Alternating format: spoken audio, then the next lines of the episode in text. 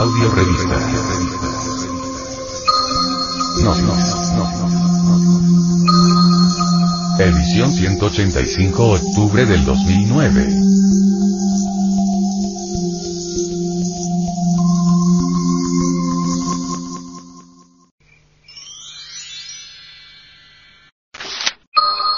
Para vivir sin drogas.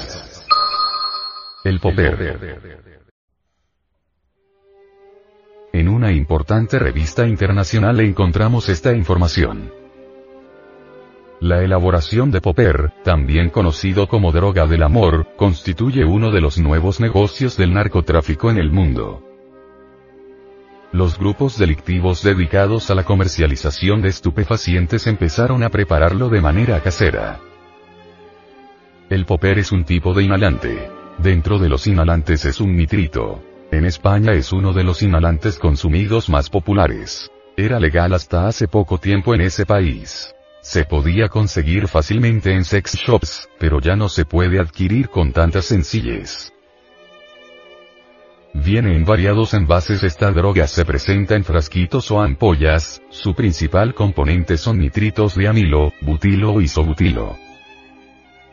Estos nitritos se inhalan, son potentes vasodilatadores que al entrar en contacto con el sistema nervioso central relajan el músculo liso provocando relajación y posiblemente desaterrizas sin que la persona sepa por qué se ríe.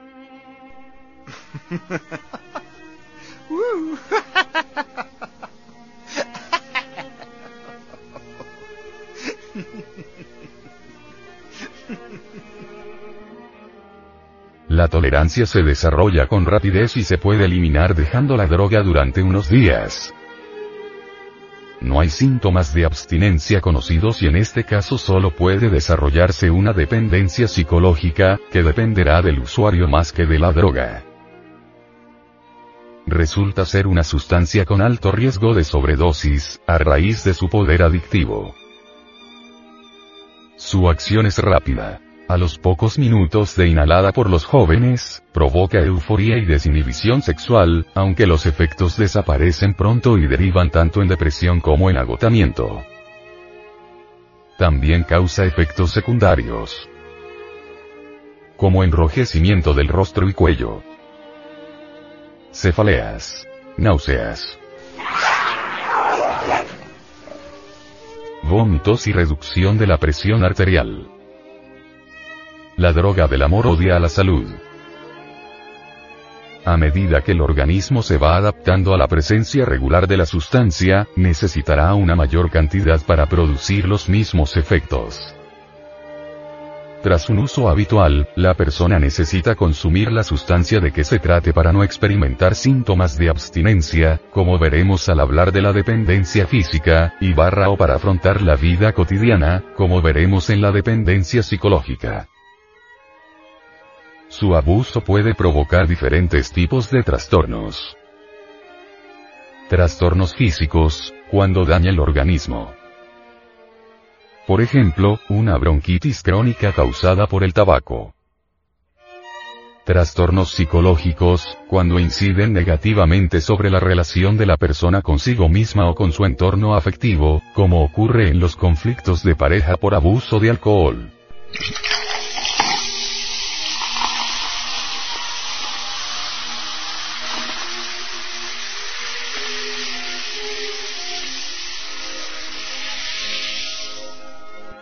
Trastornos sociales, cuando impactan sobre la comunidad, como ocurre con los accidentes de tráfico provocados por conductores bajo los efectos de las drogas. Los efectos adversos que se producen con esta sustancia son enrojecimiento de la cara y cuello, cefalea, náuseas y vómitos, taquicardia y hipotensión ortostática.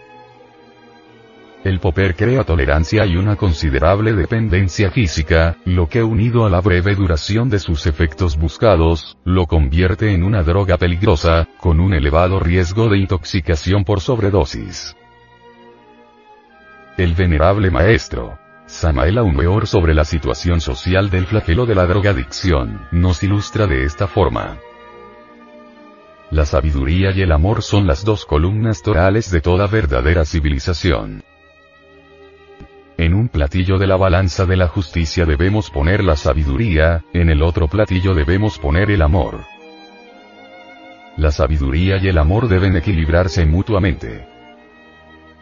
La sabiduría sin amor es un elemento destructivo. El amor sin sabiduría puede conducirnos al error. Amor es ley, pero amor consciente. El conocimiento y las experiencias de la vida resultan destructivos cuando falta el amor. El ego suele atrapar las experiencias y los conocimientos intelectuales cuando existe ausencia de eso que se llama amor. El ego abusa de las experiencias y del intelecto cuando los utiliza para robustecerse.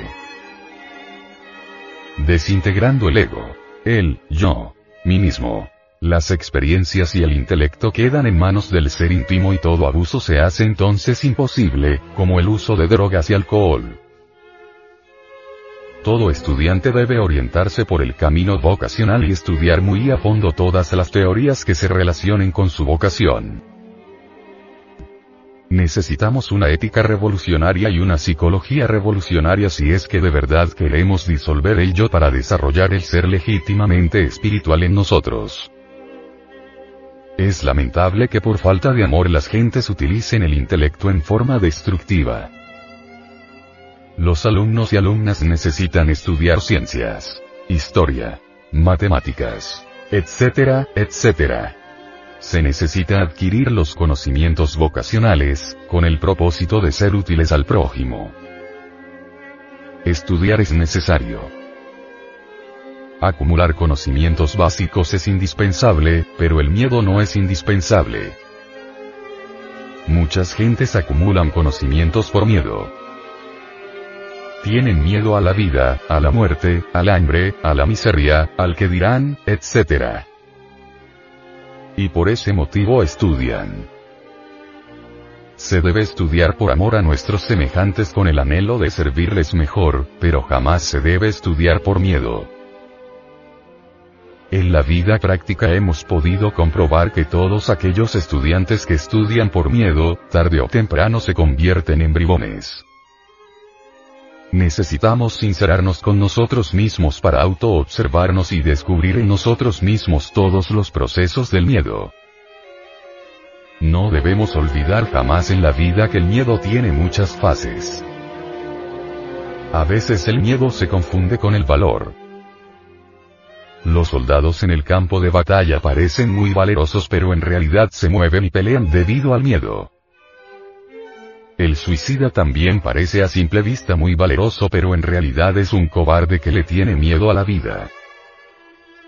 Todo bribón en la vida aparenta ser muy valeroso pero en el fondo es un cobarde. Los bribones suelen utilizar la profesión y el poder en forma destructiva cuando tienen miedo. Durante la Segunda Guerra Mundial millares de científicos desprovistos de todo elemento espiritual en nombre de la ciencia y de la humanidad, cometieron crímenes espantosos con el propósito de hacer experimentos científicos. Necesitamos formarnos una poderosa cultura intelectual pero equilibrada tremendamente con la verdadera espiritualidad consciente. Los maestros y maestras de las instituciones educativas deben estudiar a fondo nuestra psicología revolucionaria si es que de verdad quieren conducir a sus estudiantes por el camino de la revolución fundamental, así orientar a las nuevas generaciones para que no caigan en la drogadicción y el alcoholismo. Es necesario que los estudiantes adquieran el ser espiritual, desarrollen en sí mismos el ser verdadero, para que salgan de las instituciones educativas convertidos en individuos responsables y no en estúpidos bribones. De nada sirve la sabiduría sin amor. El intelecto sin amor solo produce bribones. La sabiduría en sí misma es sustancia atómica, capital atómico que solo debe ser administrado por individuos llenos de verdadero amor. Nosotros jamás nos pronunciamos contra la experiencia de la vida práctica ni contra el cultivo del intelecto, pero condenamos la falta de amor. El estudio, el intelecto, no perjudican a nadie más no debemos abusar del intelecto. Necesitamos estudiar para no abusar de la mente.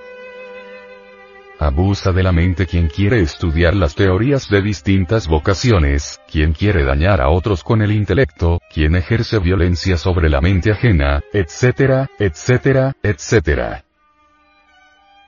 Es necesario estudiar las materias profesionales y las materias espirituales para tener una mente equilibrada. Es urgente llegar a la síntesis intelectual y a la síntesis espiritual si es que de verdad queremos una mente equilibrada.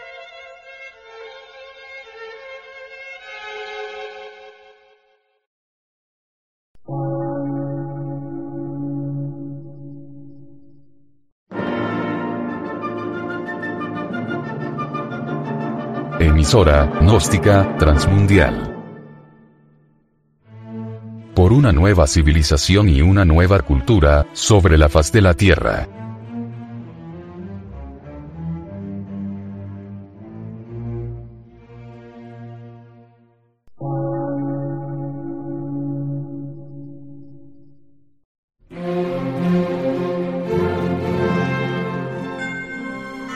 Medio de radiodifusión científico, artístico, místico y filosófico, de la Asociación Colombiana de Centros de Estudios Gnósticos, Antropológicos, Psicológicos y Culturales. A. C.